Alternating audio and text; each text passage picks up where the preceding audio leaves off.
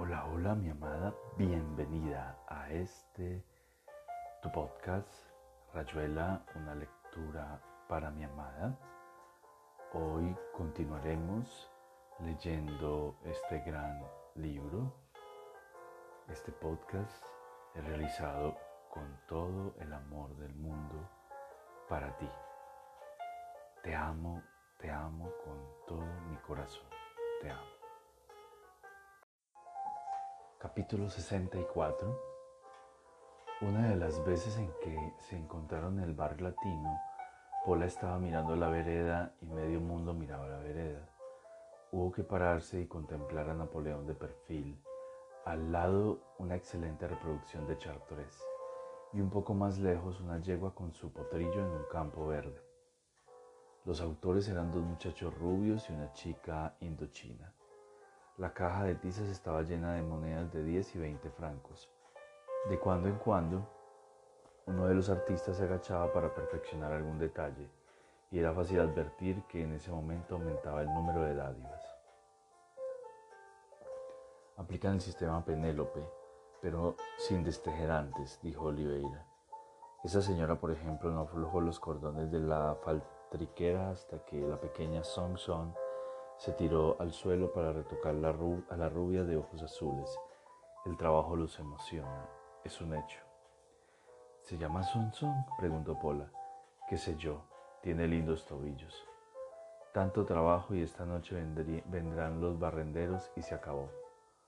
Justamente ahí está lo bueno, de las tizas de colores, como figura escatológica, tema de tesis. Si las barredoras municipales no acabaran con todo eso al amanecer, Song Song vendría en persona con un balde de agua. Solo termina de veras lo que recomienza cada mañana. La gente echa monedas sin saber que la están estafando. Porque en realidad estos cuadros no se han borrado nunca. Cambian de vereda o de color, pero ya están hechos en una mano, una caja de tizas, un astuto sistema de movimientos. En rigor, si uno de estos muchachos se pasara la mañana agitando los versos en el aire, merecería 10 francos con el mismo derecho que cuando dibujaba a Napoleón. Pero necesitamos pruebas, ahí están, échales 20 francos, no seas tacaño. Ya les di antes de que llegaras. Admirable, en el fondo esas monedas las ponemos en la boca de los muertos, el óvulo propiciatorio, homenaje a lo efímero, a que esa catedral sea un simulacro de tiza que un chorro de agua se llevará en un segundo. La moneda está ahí, la catedral renacerá mañana. Pagamos la inmortalidad, pagamos la duración. No money, no catedral. Vos también sos de tiza. Pero Pola no le contestó, y él le puso el brazo sobre los hombros y caminaron Bowl-Mich abajo, Bowl-Mich arriba, antes de irse vagando Lentamente se la Dauphiné. Un mundo de tiza de color giraba en torno y los mezclaba en su danza. Papas fritas de tiza amarilla, vino, vino de tiza roja, un pálido y dulce cielo de tiza celeste con algo verde por el lado del río. Una vez más echarían la moneda en la caja de cigarros para detener la fuga de la catedral y con su mismo gesto la condenarían a borrarse para volver a ser a irse bajo el chorro de agua para retornar tizas tras, tizas negras y azules y amarillas, la rudo finé de tiza gris, la escalera aplicadamente de tizas pardas, la, aplicación, la habitación con sus líneas de fuga astutamente tendidas con tiza verde claro, las cortinas de tiza blanca, la cama con su poncho donde todas las tizas Viva México, el amor, sus tizas hambrientas de un fijador que las clavara en el presente, amor de tiza perfumada, boca de tiza naranja, tristeza y hartura de tizas sin color girando en un polvo imperceptible, posándose en las caras dormidas, en la tiza agobiada de los cuerpos. Todo se deshace cuando lo agarras, hasta cuando lo miras, dijo Pola. Sos como un nacido terrible, te tengo miedo haces demasiado caso de unas pocas metáforas. No es solamente que lo digas, es otra manera de, no sé, como un embudo. A veces me parece que me voy a ir resbalando entre tus brazos y que me voy a caer a un pozo. Es peor que soñar que uno se cae en el vacío. Tal vez, dijo Oliveira, no estás perdida del todo. Oh, déjame tranquila, yo sé vivir. ¿Entendés? Yo vivo muy bien como vivo, aquí con mis cosas y mis amigos. Enumerá, enumerá, eso ayuda. Sujétate a los nombres, así no te caes. Ahí está la mesa de luz, la cortina no se ha movido de la ventana. Claudette sigue en el mismo número. Danton 34 no sé cuántos. Y tu mamá te escribe desde Aix en Provence. Todo va bien. Me das miedo, monstruo americano, dijo Paula apretándose contra él. Habíamos quedado en que en mi casa no se iba a hablar de tizas de colores, de todo eso. Olivier encendió una luz y miró el papel doblado sobre la mesa de luz. Es la orden para los análisis. Si quiere que me los haga hacer, me los haga hacer enseguida, toca aquí, está peor que la semana pasada. Era casi de noche y Paula parecía una figura de Bonnard tendida en la cama que la última luz de la ventana envolvía en un verde amarillento. La barredora del amanecer, pensó Oliveira, inclinándose para besarla en un seno, exactamente donde ella acaba de señalar con un dedo indeciso. Pero no suben hasta el cuarto piso. No se ha sabido de ninguna barredora ni regadora que suba hasta, el cuarto, hasta un cuarto piso. Aparte de que mañana vendría el dibujante y repetiría exactamente lo mismo. Esta curva tan fina en la que algo consiguió dejar de pensar, consiguió por apenas un instante besarla sin ser más que su propio beso. Capítulo 66 Facetas de Morelli, su lado Bouvard et Pecuchet su lado compilador de almanaque literario. En algún momento llama almanaque a la suma de su obra.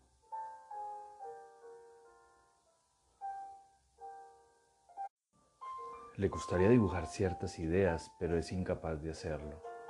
Los diseños que aparecen al margen de sus notas son pésimos. Repetición obsesiva de una espiral temblorosa, con un ritmo semejante a las que adornan la estupa de Sanchi. Proyecta uno de los muchos finales de su libro inconcluso y deja una maqueta. La página contiene una sola frase. En el fondo sabía que no se puede ir más allá porque no lo hay. La frase se repite a lo largo de toda la página, dando la impresión de un muro, de un impedimento. No hay puntos ni comas ni márgenes. De hecho, un muro de palabras ilustrando el sentido de la frase, el choque contra una barrera detrás de la cual no hay nada pero hacia abajo y a la derecha en una de las frases la palabra lo. Un ojo sensible descubre el hueco entre los ladrillos, la luz que pasa. Capítulo 67. Me estoy atando los zapatos, contento, silbando y de pronto la infelicidad. Pero esta vez te pesqué angustia, te sentí previa a cualquier organización mental, al primer juicio de negación con un color gris que fuera un dolor y fuera el estómago, y casi a la par, pero después, esta vez no me engañas, se abrió paso el repertorio inteligible, con una primera idea explicatoria, y ahora vivir otro día, etcétera, de donde se sigue, estoy angustiado porque, etcétera. Las ideas a vela, impulsadas por el viento primordial que sopla desde abajo, pero abajo es solo una localización física, basta un cambio de brisa. Pero ¿qué es lo que la cambia de cuadrante? Y al segundo están aquí las borquitas felices con sus velas de colores. Después de todo no hay razón para quejarse, che, ese estilo. Me desperté y vi la luz del amanecer en las mirillas de la persiana. Salía de tan adentro de la noche que tuve como un vómito de mí mismo. El espanto de asomar a un nuevo día con su misma presentación su indiferencia mecánica de cada vez, conciencia, sensación de luz, abrir los ojos, persiana, el alba. En ese segundo, con la omnisciencia del semisueño, medí el horror de lo que tanto maravilla y encanta las religiones, la perfección eterna del cosmos, la revolución inacabable del globo sobre su eje, náusea, sensación insoportable de coacción. Estoy obligado a tolerar que el sol salga todos los días es monstruoso, es inhumano. Antes de volver a dormir me imaginé, vi, un universo plástico, cambiante, lleno de maravilloso azar, un cielo elástico, un sol que de pronto falta o se queda fijo o cambia de forma. Ansié la dispersión de las duras constelaciones, esa sucia propaganda luminosa del trus divino relojero. Capítulo 83 La invención del alma por el hombre se insinúa cada vez que surge el sentimiento del cuerpo como parásito, como gusano adherido al yo. Basta sentirse vivir y, no solamente vivir como aceptación, como cosa que está bien que ocurra, para que aún lo más próximo y querido del cuerpo, por ejemplo la mano derecha, sea de pronto un objeto que participa repugnantemente de la doble condición de no ser yo y de estarme adherido. Trago la sopa. Después, en medio de una lectura, pienso, la sopa está en mí, la tengo en esa bolsa que no veré jamás, mi estómago. Palpo con dos dedos y siento el bulto, a removerse de la comida ahí dentro y yo soy eso, un saco con comida adentro. Entonces nace el alma. No, yo no soy eso. Ahora que, seamos honestos por una vez. Sí, yo soy eso, con una escapatoria muy bonita para uso de delicados. Yo soy también eso, un o un escaloncito más. Yo soy en eso. Leo The Waves, esa puntilla cineraria, fábula de espumas, a 30 centímetros por debajo de mis ojos, una sopa se mueve lentamente en mi bolsa estomacal. Un pelo crece en mi muslo. Un quiste sebáceo surge imperceptiblemente en mi espalda. Al final de lo que Balzac hubiese llamado una orgía, cierto individuo nada metafísico me dijo, creyendo hacer un chiste, que defecar le causaba una impresión de irrealidad. Me acuerdo de sus palabras te levantás, te das vuelta y mirás y entonces decís, pero esto lo hice yo. Como el verso de Lorca, sin remedio, hijo mío, vomita, no hay remedio. Y creo que también sweet, loco, pero Celia, Celia, Celia, Celia, defeca. Sobre el dolor físico como aguijón metafísico abunda la escritura. A mí todo dolor, me ataca con un arma doble hace sentir como nunca el divorcio entre mí, yo y mi cuerpo, y su falsedad, y su, invención consoladora. A la vez me acerca a mi cuerpo, me lo pone como dolor, lo siento más mío que el placer o la mera senestesia. Es realmente un lazo. Si supiera dibujar, mostraría alegóricamente el dolor ahuyentando al alma del cuerpo, pero a la vez daría la impresión de que todo es falso, meros modos de un complejo cuyo, cuya unidad está o no está en no tenerla.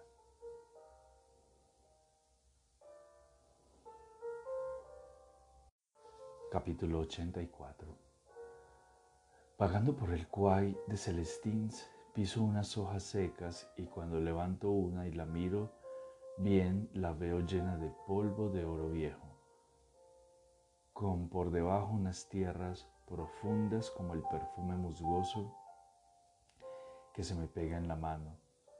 Por todo eso traigo las hojas secas a mi pieza y las sujeto en la pantalla de una lámpara. Viene Osip, se queda dos horas y ni siquiera mira la lámpara.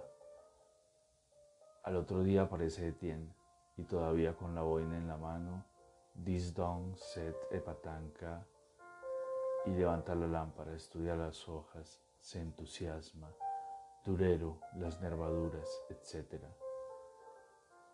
Una misma situación, dos versiones.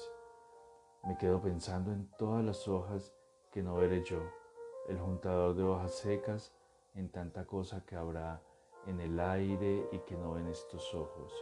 Pobres murciélagos de novelas y cines y flores disecadas por todos lados habrá lámparas, habrá hojas que no veré.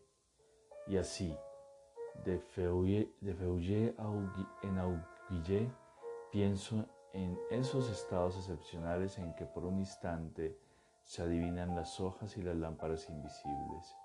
Se las siente en un aire que está fuera del espacio.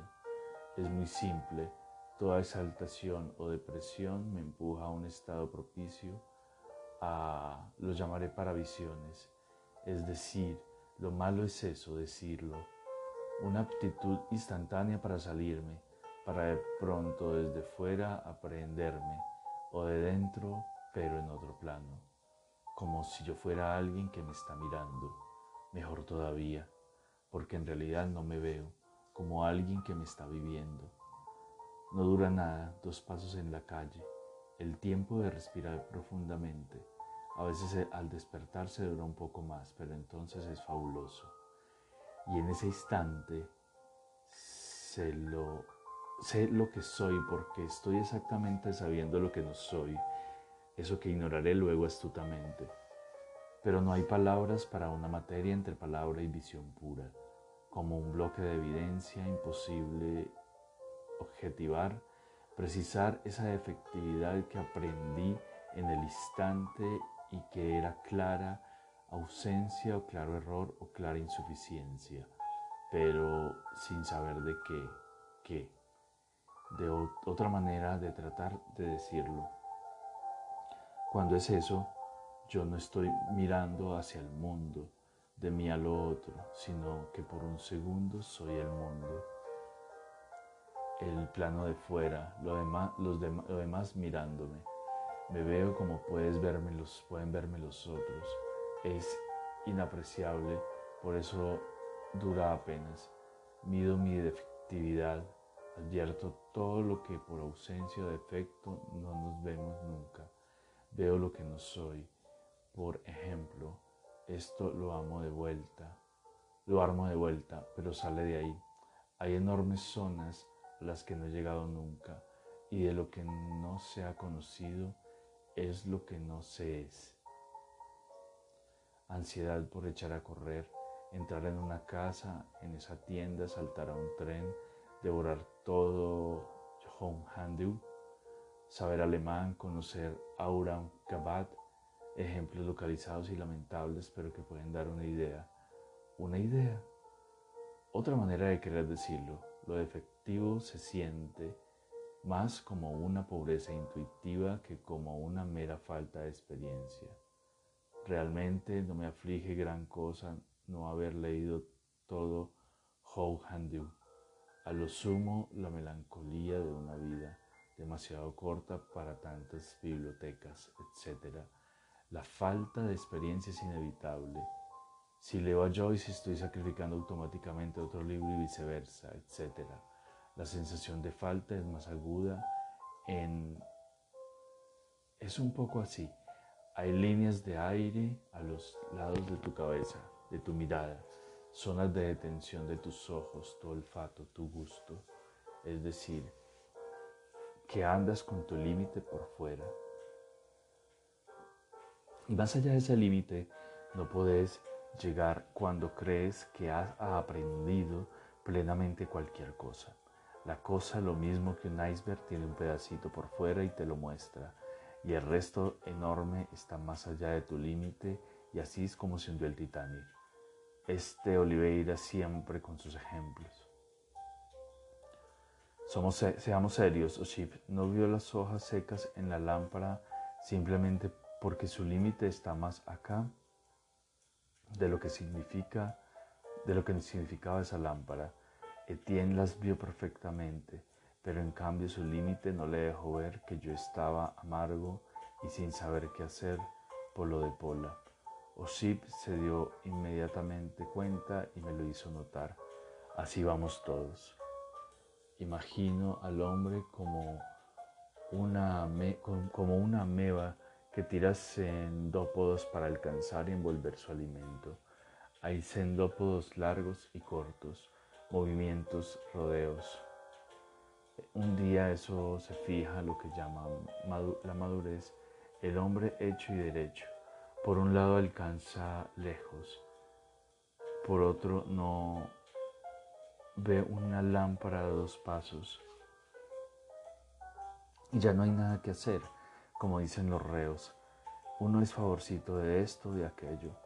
En esa forma el tipo va viniendo bastante convencido de que no se le escapa nada interesante hasta que un instantáneo corrimiento a un costado le muestra por un segundo, sin por desgracia darle tiempo a saber qué. Le muestra su parcelado ser, sus pseudópodos irregulares, la sospecha de que más allá, donde ahora veo el aire limpio, o en esta indecisión, en la crucijada de la opción, yo mismo, en el resto de la realidad que ignoro, me estoy esperando inútilmente. Sweet. Individuos como Goethe no deberían abundar en experiencias de este tipo. Por aptitud o decisión, el genio es de elegirse genial y acertar. Están con los pseudópodos tendidos al máximo en todas direcciones. Abarcan con un diámetro uniforme su límite en su piel proyectada espiritualmente a enorme distancia. No parece que necesiten desear lo que empieza o continúa más allá de su enorme esfera. Por eso son clásicos, che. A la meva uso nostro lo desconocido se le acerca por todas partes. Puedo saber mucho, vivir mucho en un sentido dado, pero entonces lo otro se arrima por el lado de mis carencias y me rasca la cabeza con su uña fría. Lo malo es que me rasca cuando no me pica y ahora y a la hora de la comezón cuando quisiera conocer todo lo que me rodea está tan plantado, tan ubicado, tan complejo y macizo, etiquétalo. Macizo y etiquetado, que llegó a creer que soñaba, que estoy bien así, que me defiendo bastante y que no debo dejarme llevar por la imaginación. Última suite. Se ha elogiado en exceso la imaginación. La pobre no puede ir un centímetro más allá del límite de los eudópodos. Hacia acá, gran variedad y vivacidad, pero en el otro espacio donde sopla el viento cósmico que Rilke sentía, que Rilke sentía pasar sobre su cabeza. Dame imagination no corre, Odetto. Capítulo 85. Las vidas que terminan, como los artículos literarios de periódicos y revistas, tan fastuosos en la primera plana y rematando en una cola desvaída, allá por la página 32 entre avisos de remate y tubos de dentífrico. Bueno, eh, hasta aquí eh, tu podcast, mi amada. Rayuela, una lectura para mi amada. Para finalizar, quisiera leer un poema llamado, también de Cortázar llamado Final. Así, cuando la vida rezagada retorna leve, apenas en el paso breve de un aire, de una nube, un vaso, que iriza al sol la curva de su nada. Así, crisalla de la madrugada, sombra del ave por el cielo raso, menos que imaginen o recuerdo, paso del vaso del beso por la boca ya olvidada. Te contemplo naciendo de la ausencia, halo de juego de agua donde juegas, con la infinita liviana de reflejo, y alza otra vez su duro ser de tu esencia sobre esta soledad donde me entregas, oh amor, la vana entrega del espejo.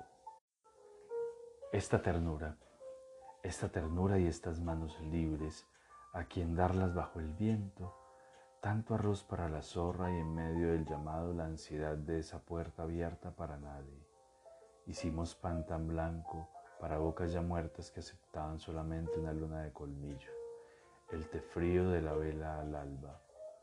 Tocamos instrumentos de la ciega cólera, de sombras y sombreros olvidados, nos quedamos con los presentes ordenados en una mesa inútil. Y fue preciso beber la sidra caliente en la vergüenza de la medianoche. Entonces, ¿nadie quiere esto? ¿Nadie? Hasta aquí, Rayuela, una lectura para mi amada. Lo hice con todo el amor del mundo. Te amo, te amo con todo mi ser, mi desconocida hermosa. Te amo.